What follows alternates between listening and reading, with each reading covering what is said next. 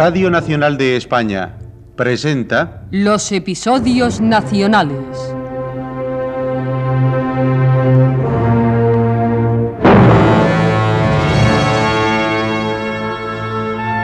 de Benito Pérez Galdós. En adaptación de Carlos Muñiz.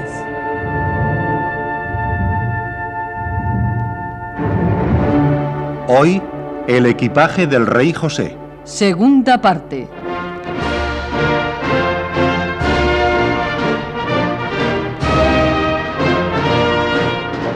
Intérpretes más importantes, Francisco Valladares, María Silva, Manuel Torremocha y la colaboración de Daniel Dicenta. Narrador José Ángel Juanes.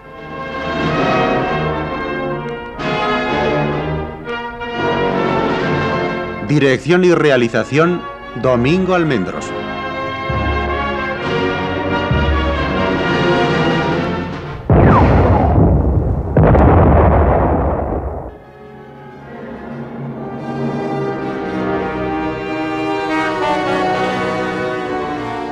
Al oír Salvador los gritos de Genara, su corazón sintió un frío mortal.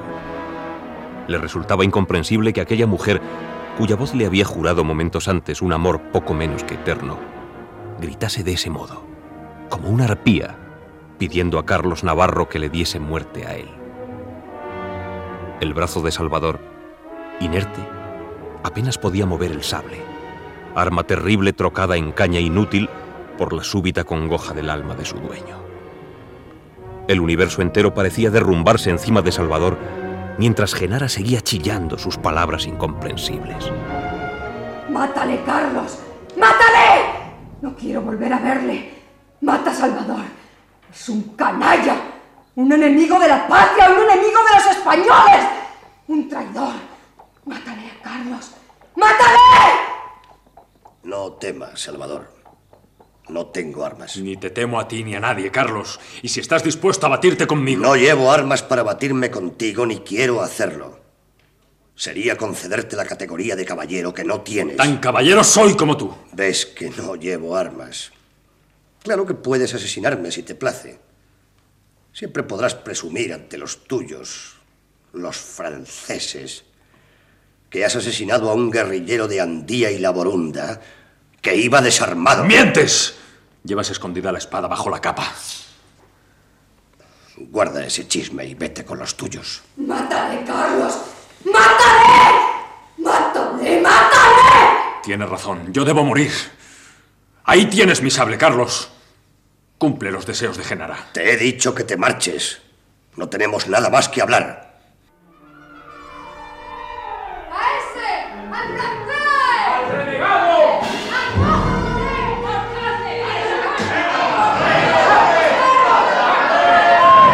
Lo hubiera pasado muy mal, perdiendo seguramente la vida el pobre jurado, si su propio rival no le hubiese defendido de aquella turba rabiosa, apartando a unos, haciendo callar a otros y repartiendo a diestro y siniestro empujones y porrazos.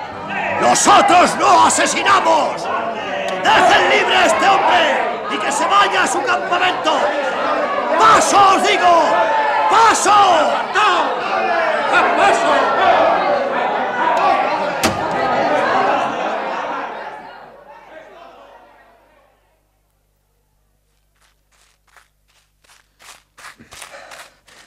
Estás a salvo de esa gente. Allá está tu campamento, si no me equivoco. Vete. No pienso moverme de aquí. ¿Por qué? Ahora que estamos solo, Navarro, quiero darte las gracias por tu generosidad. Sin duda deseas matarme en buena lid y no has permitido que me asesinaran esos bárbaros. ¿Es cierto que no llevas armas? Ya te lo he dicho. Te creo. Eres valiente y sé que no las ocultarías por cobardía. ¿Insistes en no batirte conmigo? Sí. Yo, antes de servir a los franceses, no había tomado las armas por ninguna causa. Mi destino lo ha querido así. Pero no estoy deshonrado. Mi desgracia, mi abandono, mi pobreza me llevaron a las filas del enemigo. Y sería deshonra el abandonarlas ahora en el peligro. Ve pues, en busca de tus armas. Aquí te espero. No quiero. Ya te he dicho que sigas tu camino. Soy guerrillero. Bien. ¿Y qué más da que seas guerrillero? Eso prueba que eres valiente. ¿Sabes lo que haré si te vuelvo a encontrar? Junto a las tapias de la casa de Genara. ¿Qué? Cortarte las orejas. Con que adiós. Navarro, eres un cobarde. Yo veo que te has vuelto muy bravo. Como están cerca tus amigos, vendrán enseguida con esos gritos. Navarro, toma mi sable. Espérame un instante mientras voy a que un amigo me preste el suyo. Entonces podrás insultarme y yo morir o cerrarte esa boca insolente para siempre. Salvador, no me provoques con tus ladridos. Te he perdonado y me insultas, te desprecio y me sigues. Tanto me buscas que al fin has de encontrarme. No tienes tú la culpa, sino quien sabiendo lo que eres, baja de noche a hablar contigo por la reja de la huerta. Genara o no te conocía o la engañaste con torpes artimañas. Dime todo eso con una espada en la mano y te contestaré como mereces. Pues sea. Yo también traigo mi navaja. Navarro, defiéndete. ¡Ah, son franceses! Franceses, ¿y qué importa? Seguirán su camino. Adelante, arreglemos lo nuestro de una vez. Traidor. Te estás aprovechando de la proximidad de tus amigos, los franceses. Vamos a donde tú quieras. Indica el sitio. Vamos allí, a la plaza.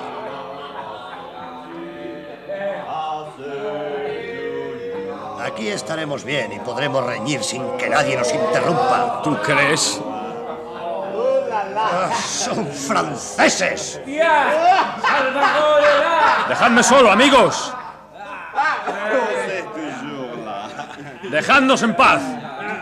¡De una independencia!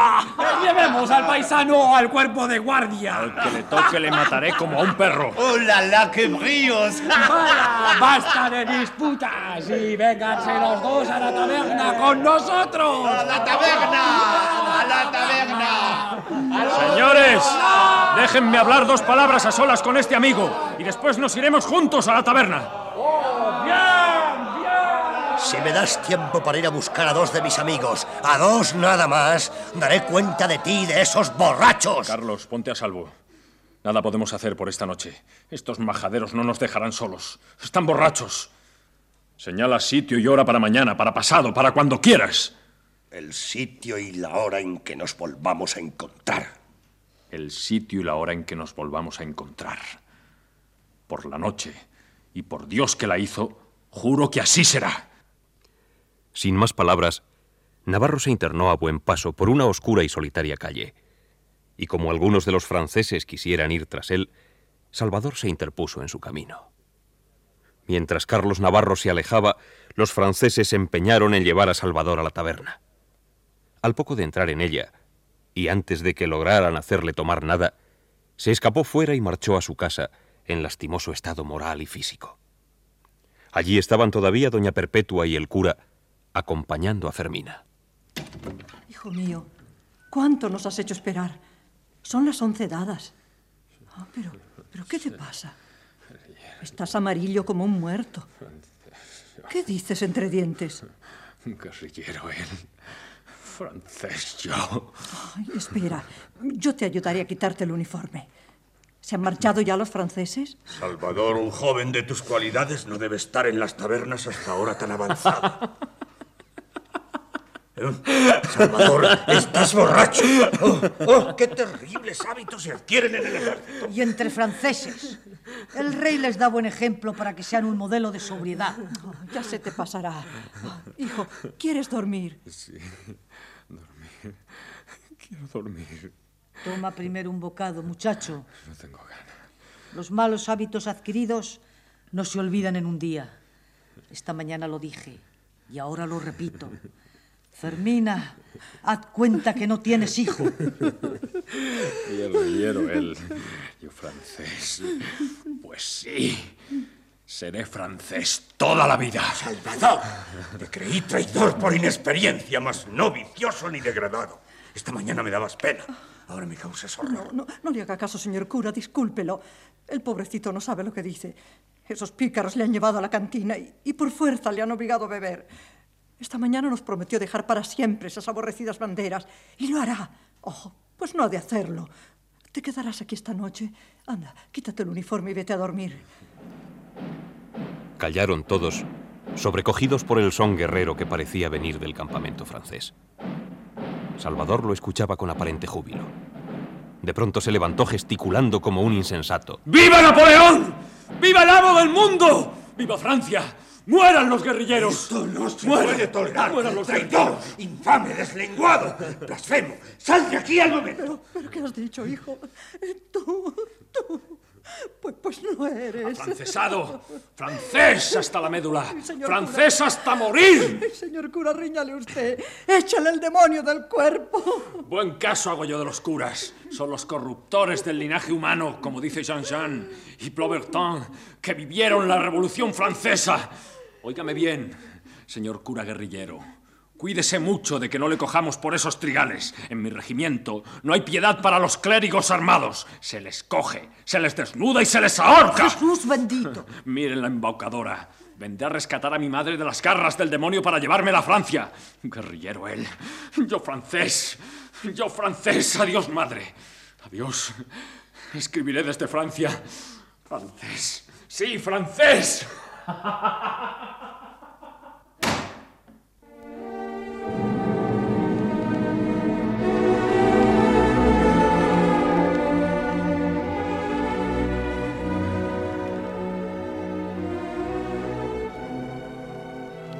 Singular era Carlos Navarro, y más singular aún su padre, don Fernando Navarro, vulgarmente conocido en la Puebla con el apodo de don Fernando Garrote, que de sus mayores pasó a él sin que se pueda saber por qué, aunque aseguraban los ancianos de la villa que siendo todos los Navarro desde antiguo hombres muy fuertes, y algo pendencieros, y amigos de dominar a los débiles y machacar sobre los humildes, debieron recibirlo por ello. Era don Fernando Navarro, o Garrote, un hombre de más de 60 años. Durante su juventud, Navarro había guerreado bastantes años. Don Fernando, luego que heredó el mayorazguillo y demás pingües dineros que le dejaron dos tíos suyos venidos de las Indias, retiróse a la Puebla y allí se hizo un don Juan Tenorio.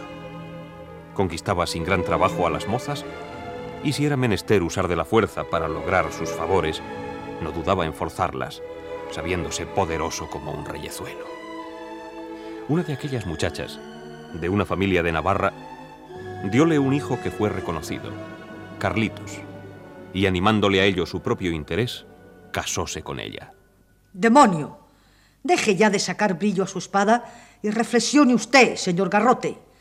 Un hombre lleno de pecados, que ha sido el escándalo de un siglo y el satanás de esta honrada villa, debe ocuparse en arreglar sus largas cuentas con Dios antes de ir a las partidas con el buen respaldiza. Ay, Cuando vuelva de la guerra, viejecita, te prometo reconciliarme y poner el mayor arreglo en mi libro. De la guerra. ¿No sería mejor quedarse quietecito en su casa? ¿Quién sabe si esos pobres huesos molidos volverán como salen? Doña Perpetua, en 60 años que he vivido, no he sentido un placer semejante al que ahora me llena el alma. Ya, ya verán los franceses una mano pesada para el sable. Mejor sería que se preparara usted para una buena confesión. Hay muchos medios de limpiar el alma y dejarla como un espejo. Hay muchas maneras. De esto hablan los santos padres, según creo. No conozco más medio que el arrepentimiento. Verdad es que yo he pecado bastante, pero ha sido sin mala intención. He ofendido a Dios, pero si después de la ofensa le sirvo, el servicio no quita la ofensa. Según y cómo. Ejemplos hay de guerreros insignes que han ido a ocupar lugar preferente en el cielo solo por una buena batalla ganada contra los herejes. Pero no se dice que tuvieron muchos pecados ni que estuviesen impenitentes. Y qué mejor penitencia que la muerte por defender a Cristo.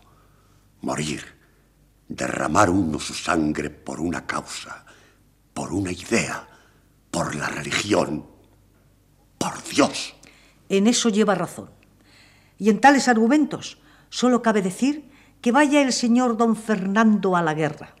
Pero ¿no estaría de más una confesión general de algún acto de reparación para tranquilizar el alma de quien yo sé? Señor Lucifer, de todas las excelentes muchachas que usted perdió para siempre, Solo una existe en la Puebla de Arganzón, aunque tan quebrantada por los disgustos y la vergüenza de su desgracia, que resulta difícil de reconocer como la hermosa hija de don Pablo el Río. Bueno, bueno, bueno, de eso no me gusta hablar. Nada tengo que ver ya con ella. Hombre sin entrañas. ¿No la perdió usted para siempre? En Pipaón todo el mundo sabía que don Fernando Garrote tenía amores con la niña del Riojano y se corrió la voz de que se iban a casar. Desde entonces muchas cosas le ocurrieron a doña Fermina hasta que vino a la Puebla hace dos años. Pocos la tratan aquí. Y solo yo sé que esta venerable y modesta mujer es la doncella engañada hace más de 20 años en Pipaón y que Salvadorcillo Monsalú es de la propia carne y de la misma sangre que usted. ¿Cuánto sabe la madre? Me enteré de que Ferminilla había venido a la Puebla hace dos años, pero como casi todo el tiempo lo paso en mi casa de campo de Peñacerrada, ni a ella ni a su hijo les he visto. Y la verdad, tampoco me apetece mucho verles. Pues sepa que es una buena mujer de noble alma, con cuya amistad me honro. Bueno, yo la verdad lo, lo hice sin mala intención. Uy, sin mala intención. Sin mala intención dicen que se rebeló Luzbel contra Dios. Esa buena mujer es la criatura más desgraciada del mundo y ahora, con la reciente desgracia del hijo que idolatraba, parece que va a entregar su alma al Señor. Pues que ha muerto su hijo. Se ha pasado a los franceses, que es peor. ¿Y dices que es hijo mío? No, Ay, no, no, madrecita. Ese muchacho no tiene mi sangre. Es mentira. Un hijo mío nunca sería francés. ¿Pero qué voces son esas, padre? Claro que un hijo suyo no sería francés. Yo no lo soy. Ni lo sería por nada del mundo. Hola, Carlos, hijo. ¿Nos vamos ya? Dentro de una hora partimos. Es difícil que nos unamos a la partida de Longa, que está en Munguía con los ingleses. Pero nos uniremos a los que están hacia Miranda, con el general Morillo. El caballo. ¡Ensillad el caballo! Eso es, don Fernando, a caballo. Y a matar franceses. A matar franceses y afrancesados. Para gloria de la nación y triunfo de la fe. Pero, señor cura, si parece usted un arsenal ambulante. ¿No se le olvida nada, respaldiza? No, no, nada. Mire, lo llevo todo. La pólvora, las balas, el frasquito de aguardiente, las lonchas de jamón, eh, el chocolate crudo, el tabaco. Señores, toda mi vida la he consagrado al servicio del rey, de la patria, de la religión. Bueno, de la religión no. Eh, quiero decir que, que no he prestado a la religión servicios directos, pero siempre he sido piadoso, buen cristiano y temeroso de Dios. Alguno que otro pecadillo anda suelto por ahí, pero bueno, eso no es para darse de cabezadas, ¿no es verdad, señor cura? Pues claro, hombre, pues claro, contra una juventud algo ligera viene una vejez heroica en servicio de Dios. Pues bien, señores, aquí han venido los franceses a quitarnos nuestro rey, a quitarnos nuestra patria y a quitarnos nuestra santa religión. Ved a España entera cómo se levanta en contra de esa canalla. Ved a España y vedme a mí, que aunque un poco tarde, pero aún a tiempo, me decido a echar una cana al aire. Una cana al aire. Pues no ha echado usted pocas en su vida. Bueno, cierre el pico ya, doña Perpetua. Hay un mal grave, señores, un mal terrible, al cual es preciso combatir.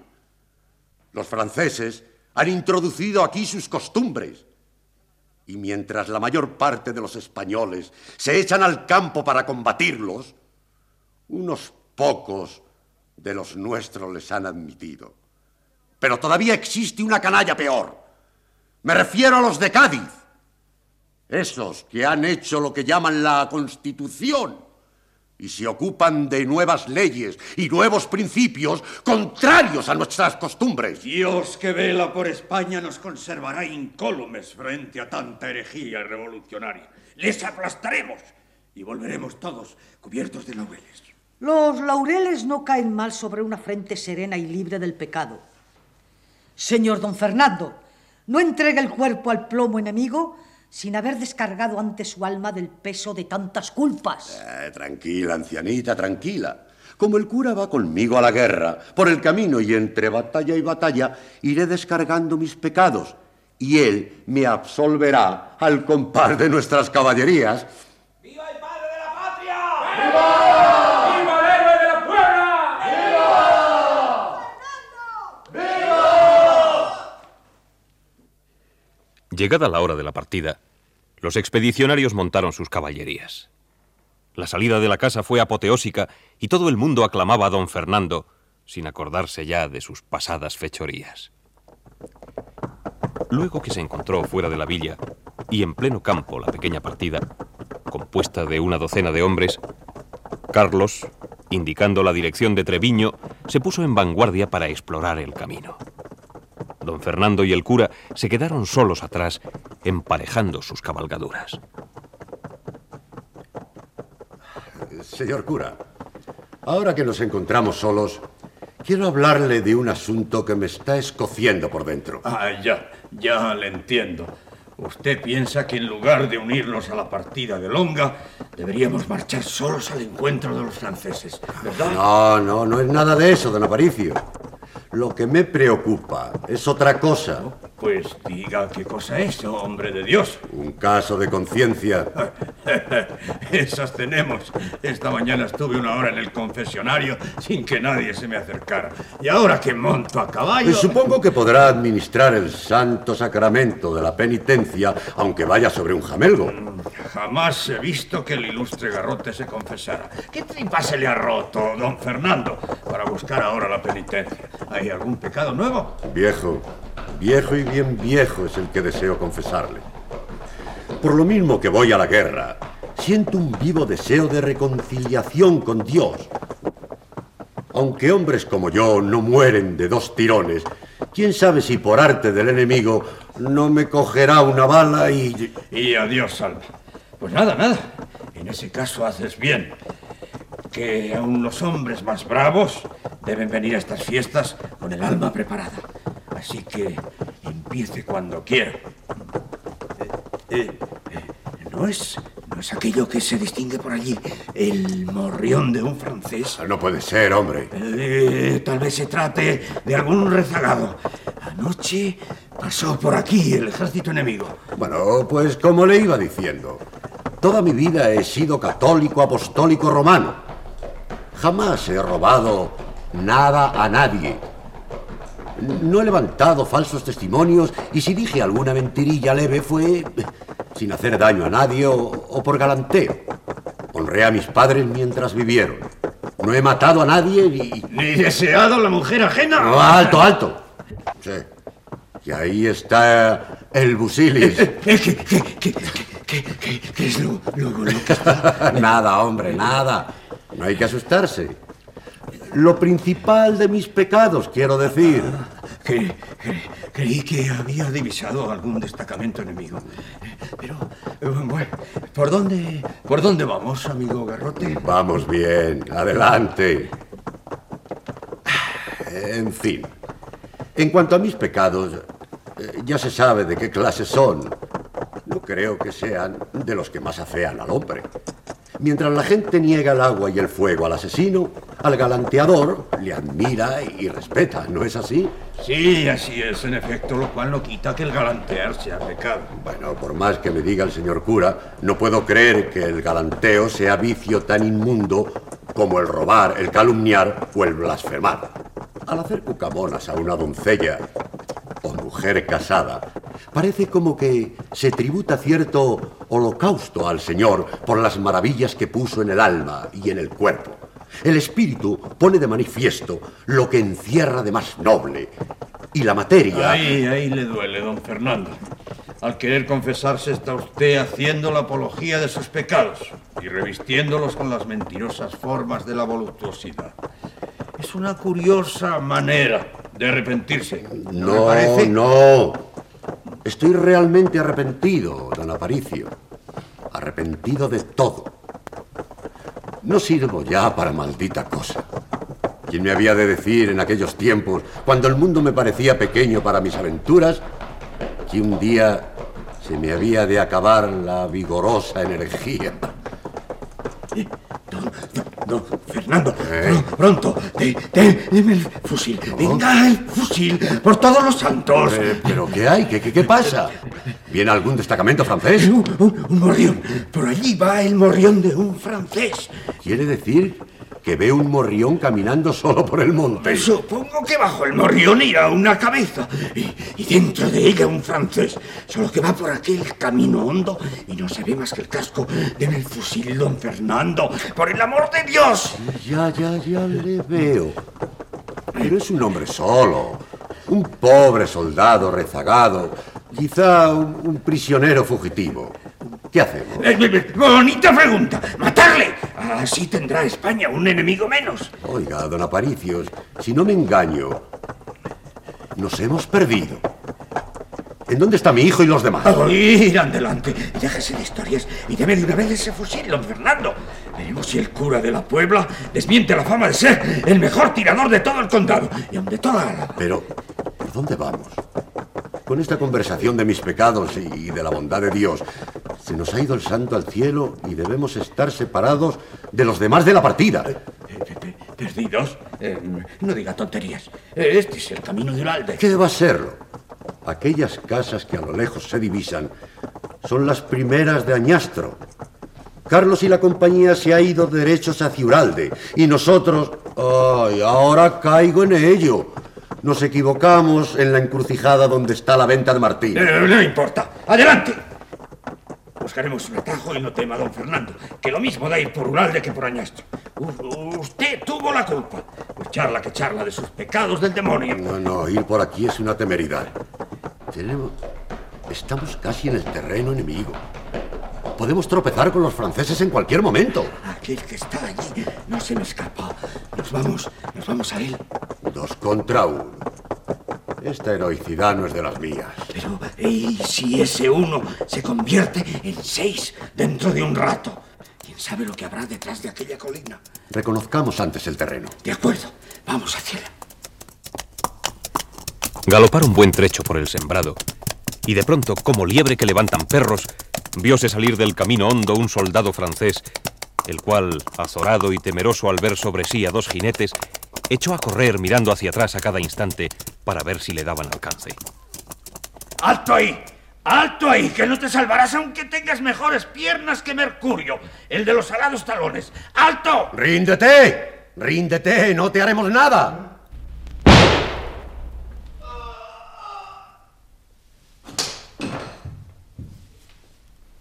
¡Qué ojo, señor Garrote! Por Santa Lucía, bendita, qué puntería. Esto es como una cacería. Pero como acción de guerra no se puede comparar con las de Wellington. Ese pobre muchacho lo pasa mal.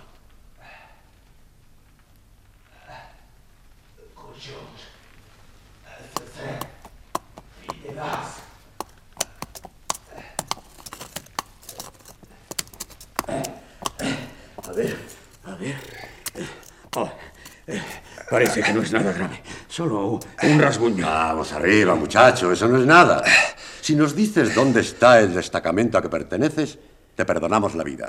El destacamento. No para atacarle, no, para huir de él.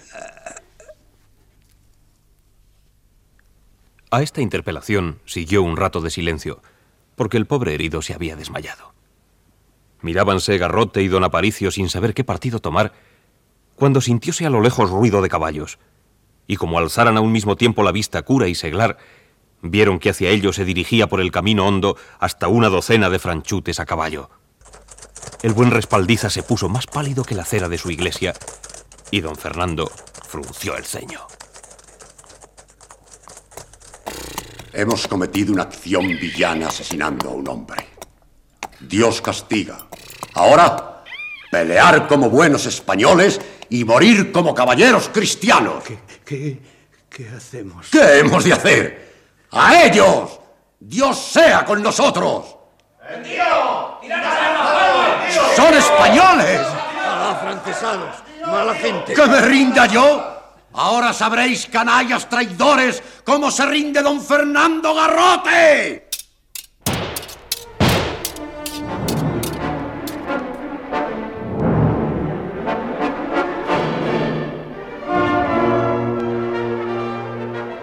Don Fernando Garrote gritó, vociferó, injurió en nombre de Dios, del rey y de España.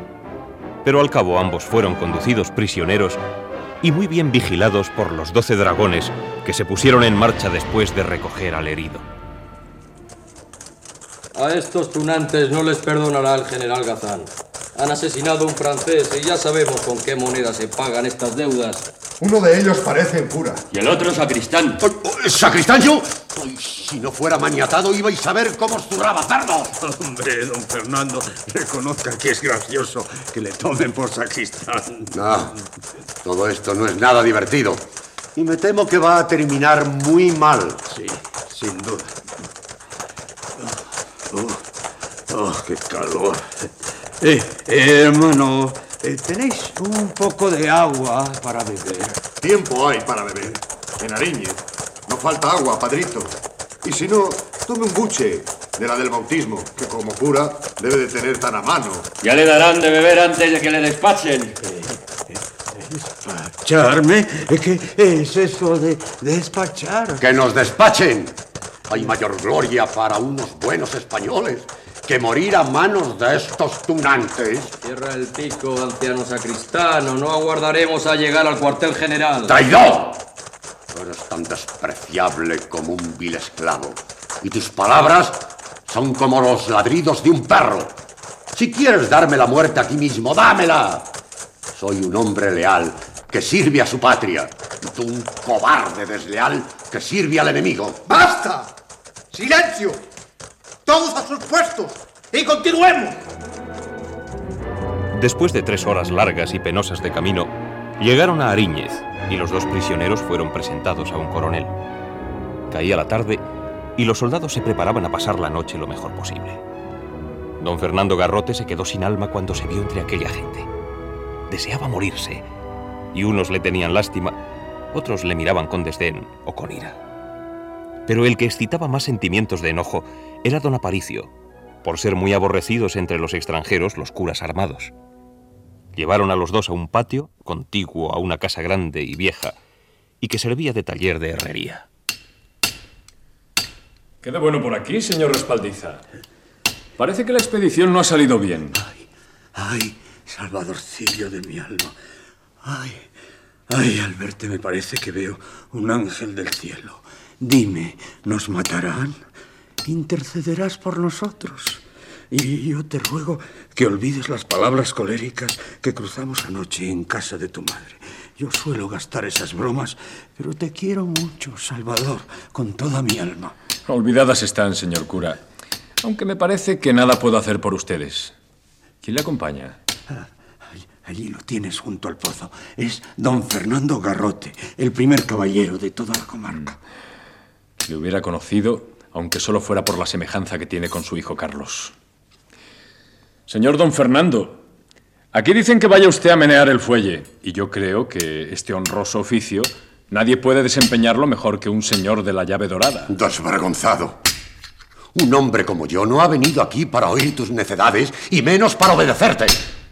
Estos miserables exterminarán a la gente honrada, pero no la deshonrarán. ¡Al fuelle! ¡Al fuelle! ¡Al fuelle! ¡Soplad vosotros! ¡Canalla! Bueno, bueno. No, no hay que apurarse por tan poca cosa. Si es preciso que alguien sople, yo soplaré. Y lo haré muy bien, caballero.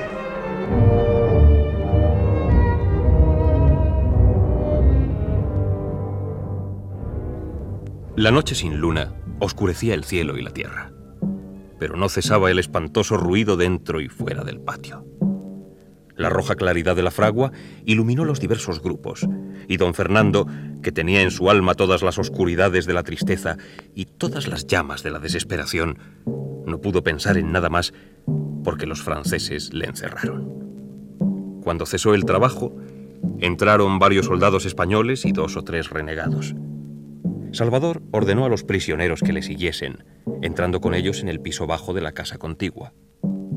Les encerró a cada uno en una pieza, separadas ambas por un tabique ruinoso. Ahí tiene usted un pan para pasar la noche, don Fernando. Estoy de guardia hasta las doce y me han encargado la custodia de los dos prisioneros. Traeré también agua y algo de carne si hay. No necesito nada. Yo no como tu pan. Mal genio tiene usted. Hay que llevarlo con más paciencia. El coronel me ha ordenado que después de encerrarles, les notifique. Ya lo sé. Que seremos arcabuceados. A la madrugada. El general Gazán no quiere carnicerías. Pero como el jueves cogió mina a diez franceses y los fusiló a todos. Hizo bien. Y es lástima que no te cogieran a ti también, renegado.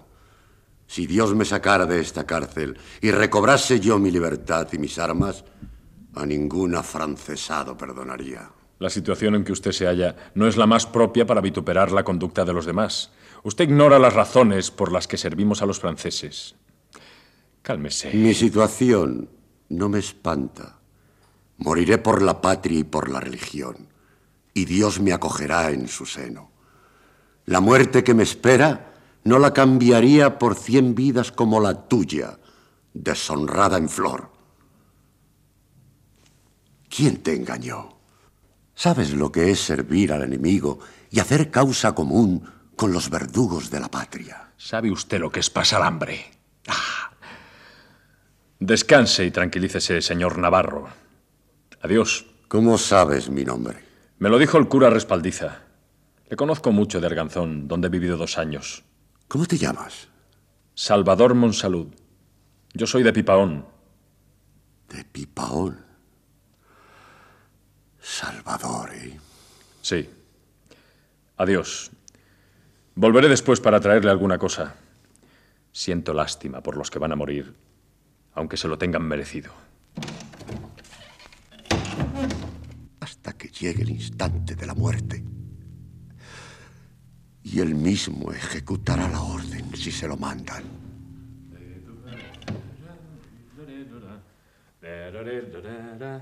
Don Fernando, aquí le traigo esto para que entone el cuerpo y le ayude a pasar los malos ratos de esta noche. ¿En dónde se ha metido? Ah. Está usted en el rincón. ¡Qué postura! De ese modo piden los ciegos en el camino. Entre vosotros es costumbre burlarse de los desgraciados que van a morir. Perdóneme, no sé lo que digo. Esos pícaros hicieron propósito de embriagarme y si no me levanto pronto. Ya, el vicio muy feo es la embriaguez. Un joven valiente y noble como tú será capaz de degradarse abusando del vino. No, no, no, no. No, señor. Nunca he sido borracho. Pero últimamente. Últimamente me dan tales tristezas. Y se me acongoja el alma de tal modo que. Algunas veces. Ya, ya, ya. Lo comprendo. Mira, Salvador. Creo que, como joven sin experiencia y sin un padre que te oriente, necesitas de alguien que te, que te aconseje bien y desinteresadamente. Mira, yo puedo... Yo no he venido a recibir consejos, sino a acompañarle a usted un rato y traerle algo de ánimo. Siempre me causa pena ver a un hombre condenado a morir por cosas de guerra. Y aunque este hombre sea mi enemigo, sí, mi enemigo, por varias razones, siempre procuro alegrar sus últimas horas. Así que guárdese sus consejos y beba vino si gusta. No, no beberé, pero como dices que vienes a hacerme compañía, acepto el obsequio de, de un poco de conversación. ¿Y de qué podemos hablar, usted y yo? De ti. ¿De mí? Bonito asunto. Hablemos mejor del infierno. Mira, al verte entre franceses, tan joven, tan apuesto, y con esa expresión de nobleza que tiene tu persona. Déjese de alabanzas. Aunque soy compasivo, no me vendo por lisonjas. Tengo la impresión de que solo has podido entrar al servicio del rey francés y de los enemigos de la patria porque te han engañado. Nadie me ha engañado, sino que ha sido por mi propio gusto y libre voluntad.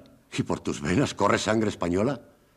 No aborrecer a esos herejes, asesinos y ladrones de cuyos crímenes horrendos eres cómplice, tal vez sin quererlo. No les aborrezco.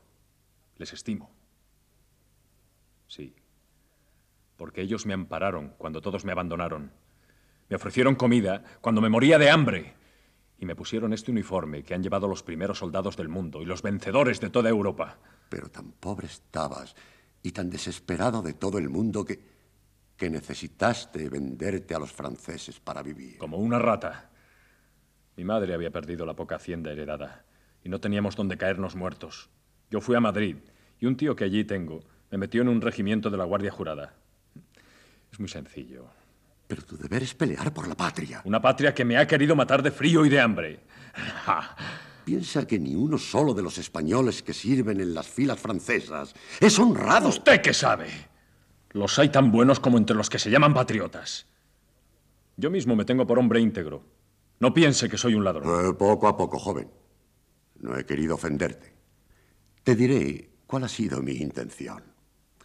Al verte, sentí una profunda simpatía hacia ti y me apenó ver a un joven como tú con ese uniforme de afrancesado. Por eso me atreví a hablarte, porque creo que la autoridad de este infeliz anciano próximo a morir puede tener alguna fuerza para desviarte de ese infame camino. ¿Será posible que tu buen corazón y clara inteligencia no responda a esta cariñosa súplica mía? A este deseo de que te conviertas, de que vuelvas a la patria, a esta en que todos los buenos españoles vivimos y morimos. no ha sido malo el sermón, padrito. ¿Y a usted qué le importa que yo sea francesado o deje de serlo? Vamos. Echemos un trago a la salud del gran Napoleón I, emperador de los franceses y señor de todo el mundo. no, no puedo creer que digas tales disparates formalmente. Sin duda, has bebido más de la cuenta y, no sabes lo que dices. La más arrojada fantasía no puede soñar triunfos tan grandes como los que hemos alcanzado nosotros en esta guerra contra los ejércitos de Napoleón. Nuestras batallas de Bailén, de la Albuera, de Tamames, de Talavera y las defensas gloriosísimas de Zaragoza, Gerona y Tarragona no tienen igual ni aun en los fastos de la antigüedad heroica.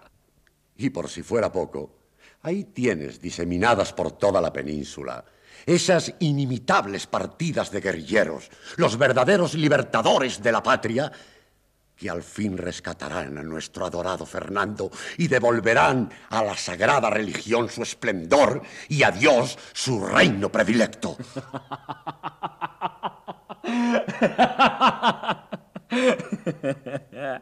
No me hable usted de los guerrilleros. Las partidas están compuestas por asesinos, ladrones y contrabandistas patibularios. Hacen la guerra por robar, no por echar a los franceses. Y si algún día se acabaran estas misas, el rey Fernando tendría que colgarles a todos para poder reinar en paz. Aunque los guerrilleros fueran, como dices, que son todo lo contrario, no podrías justificar tu conducta. Has traicionado a la patria a los españoles, que son tus hermanos. Has traicionado a tu madre, que sin duda es española también, y enemiga de nuestros enemigos. Has traicionado al rey, bajo cuyo amparo nacimos y en cuya venerable persona que representa nuestro hogar y el sol que nos alumbra. Y principalmente has traicionado a Dios, cuya fe, más pura y fuerte en la nación española que en ninguna otra, han venido a destruir los franceses, introduciendo aquí unas costumbres que solo conducen al pecado. Dios. Buen caso hago de él. Hay que dejarse de ideas rancias y leer más a Voltaire. ¿Tú le has leído? Desde que salí de Madrid no he leído más que sus obras. Oh, desgraciado, ¿qué, ¿qué estás diciendo? Dios no es más que una palabra. Si existe, que yo lo dudo, estará allá arriba tan tranquilo sin meterse en nuestros asuntos. En mis momentos de soledad le llamé muchas veces, don Fernando, pero jamás respondió. Desdichado. No crees en un Dios omnipotente, justo y misericordioso. No crees tampoco en la Santísima Trinidad. No crees en la encarnación del Hijo de Dios, ni en su pasión y muerte por redimirnos del pecado. Es demasiado embrollo para que yo pueda entenderlo. Calla, calla. Blasfemo, infame. Tú no eres. No, no puede ser lo que yo creí. ¿Qué hombre ilustrado cree hoy semejantes historias? Todo eso lo han inventado los frailes para engañar y dominar al pueblo, embobándole con pantomimas ridículas y prácticas necias. Los frailes. Menuda casta de bribones. Hasta que no ahorquen al último prior con las tripas del último fraile, no habrá paz en el mundo. Ellos son los que promueven las guerras, los que hacen estúpidos a los reyes. Ellos son los que han levantado a la nación española no por religiosidad, sino porque saben que el deseo de Napoleón es quitarle sus inmensas riquezas y muy mal empleadas para dárselas a los pobres. No, no, no, no, no, no, no, no puede ser así. Dime que mientes. Le digo la verdad de lo que pienso. Solo te falta ser mal hijo para ser un dechado de vilezas. Mal hijo. Si lo soy, no es culpa mía. Mi madre es una excelente mujer, pero demasiado inocente. Le tienen sorbido el seso doña Perpetua y los frailes como respaldiza. Pero dejémonos de meditaciones. Venga, eche un trago. No quiero beber. Usted se lo pierde.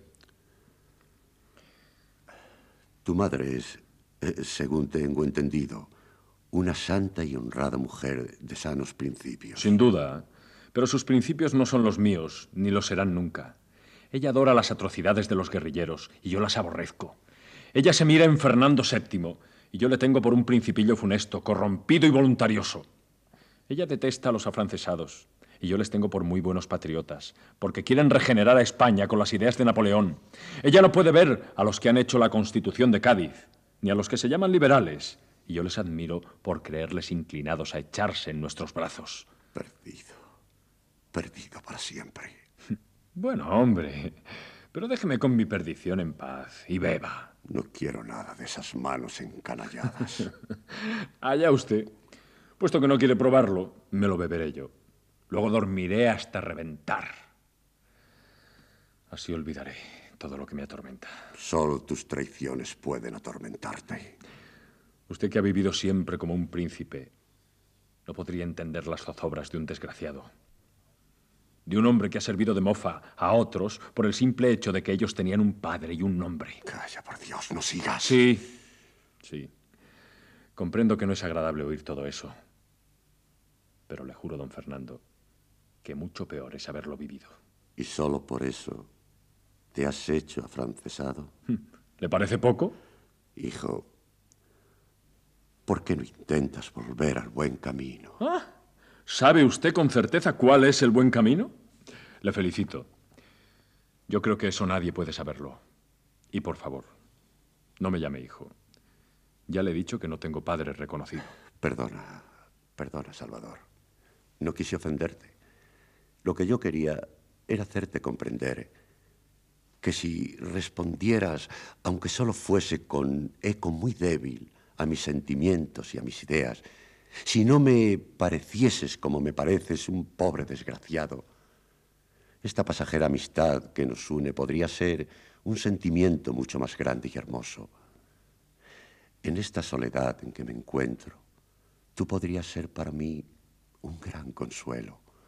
A cambio, yo te daría lo que lo que jamás has tenido ni esperas tener. Viejo astuto. ¿Quieres engañarme con lisonjas y gatuperios para que te deje escapar, eh? Te equivocas. Yo no soy como los guerrilleros que se venden por un pedazo de pan. Su señoría de la llave dorada no conoce con qué clase de personas está tratando. Miserable. Veo que en ti no puede caber ningún sentimiento generoso. Márchate. Márchate, quiero estar solo.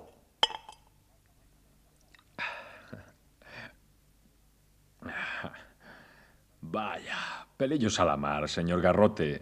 Beba usted, que le caerá bien. Luego llevaré otro Gaudeamus al señor cura. Quita ya. Tú no eres quien yo creí.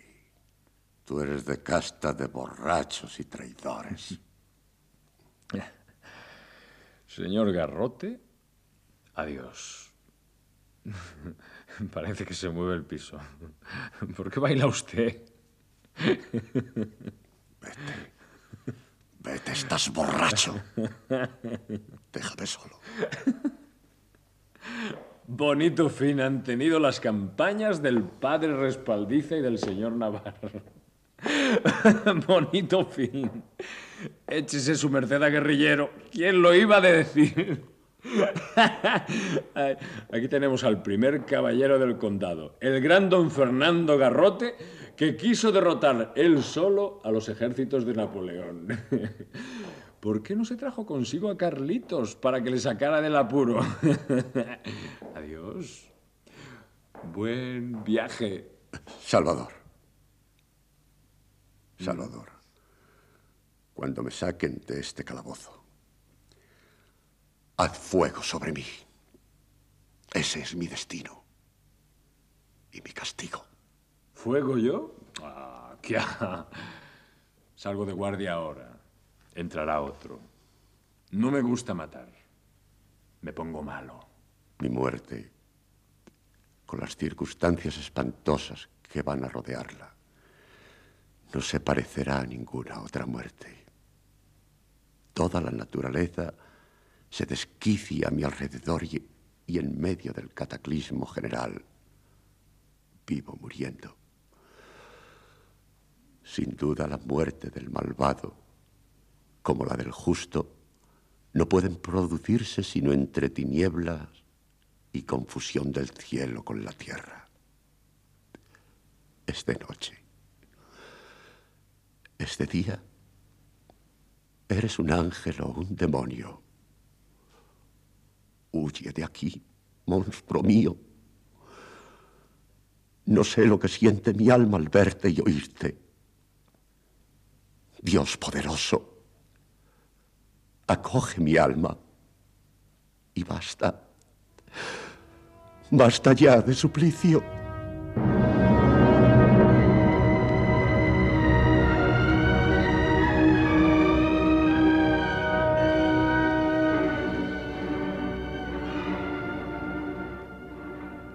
Don Aparicio. Señor Respaldiza. ¿Está usted ahí? Aquí estoy más muerto que vivo. ¿Con, con quién hablaba usted? ¿Hay esperanzas de salvación? Me parece que trataba usted con Salvador que Monsalud. No hay que fiarse mucho de él. Acérquese. Acérquese usted a este agujero. El más grande de esta pared. Y óigame, tengo que hablarle. Ya. Ya estoy. ¿Hay, esperanzas de escapatoria? Ninguna, señor cura. Nuestra muerte es inevitable. Oh, oh, Dios mío, Jesucristo, ¿qué hemos hecho para tan triste final? Pero no, no, no será posible intentar. ¿Por qué no echamos abajo este tabique? Tenemos que urdir algo como sea. Yo no intentaré nada para salvar mi miserable vida. Ya me pesa como una losa la existencia. Hombre, no es para tanto. Hay que salvarse. Eso es lo primero. Lo demás son tonterías. Y, y, filosofías necias. ¿Por qué, por qué no aprovechamos que están todos borrachos para huir? Lo único que me interesa ya es la salvación de mi alma. Está usted pesadísimo con su alma. Huyamos. Pero es usted sacerdote. Y sacerdote soy. Y como sacerdote digo que esto de que nos arcabuceen es un disparate, un asesinato. No podemos tolerarlo. Pues bien, siendo usted sacerdote y yo pecador, quiero confesarme en esta hora suprema. Sí, confesarme después de treinta y tantos años de impenitencia. ¿Por qué no me contesta? Confesarse. Pero, hombre, confesarse en estos momentos. Hay que intentar algo. Puede que todavía nos puedan indultar. No es la ocasión más apropiada para confesiones. Pero yo quiero morir como cristiano, padre morir. Don Aparicio, he visto a Dios. ¿A, Dios? ¿Dónde, amigo don Fernando? Aquí mismo. He visto pasar ante mí mi propia vida y me han ocurrido cosas que le espantarán cuando las escuche. No me diga que ha visto a Dios y no le ha pedido que lo saque de aquí. Hubiera sido una estupidez. ¿Te, te, te, te veras? ¿No se le ocurre nada para, para escapar? No, no. Óigame, don Aparicio. Quiero pedirle consejo sobre un caso delicado de conciencia. Dígame, don Fernando. Bien sabe usted, venerable amigo, que he sido un gran pecador. Pero la más grave de mis faltas fue la deshonra de una doncella de Pipaón, a quien engañé valiéndome de astucias impropias de un caballero. Eso ya se lo dije yo. A muchas ha perdido. Eh, Bien, bien, pues, pues ahora deseo, deseo referirle con todo detalle mi gran vileza. Verá. Don Fernando descargó todo el peso de su conciencia, relatándole las desventuras de doña Fermina, que el buen cura ignoraba todavía a quién fueron debidas.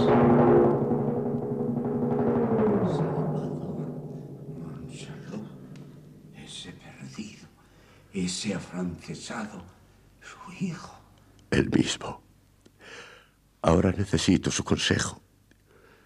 Quiero saber si, si hice bien o mal callando mi conducta, dejando a ese desgraciado en la orfandad. Bien. Bien.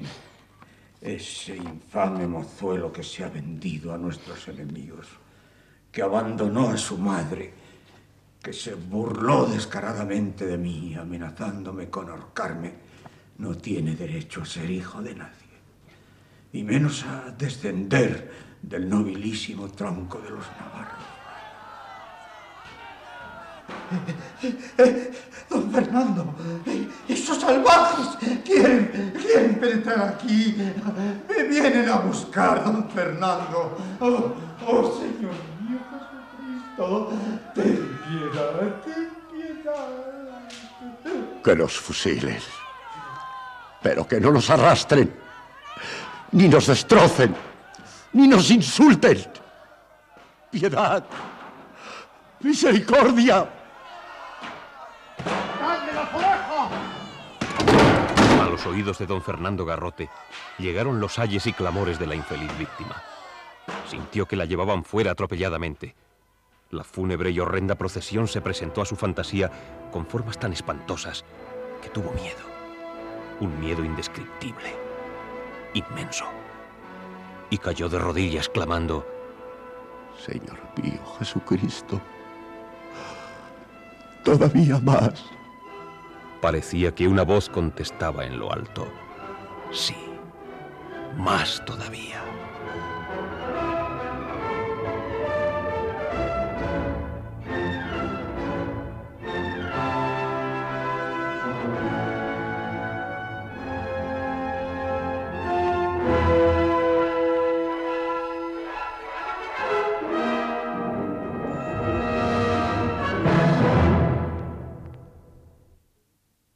Han escuchado ustedes El equipaje del rey José, segunda parte, de los episodios nacionales de Benito Pérez Galdós. Ha sido interpretado por la Compañía de Actores de Radio Nacional de España con arreglo al siguiente reparto. Genara María Silva, Carlos Daniel Dicenta, Salvador Francisco Valladares, Josefina Josefina de la Torre, el cura Enrique Rincón, Perpetua Lola del Pino, Garrote Manuel Torremocha y narrador José Ángel Juanes.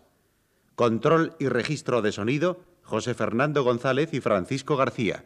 Montaje musical Gonzalo Corella. Efectos especiales Bernardo Mingo y Joaquín Úbeda. Dirección y realización Domingo Almendros.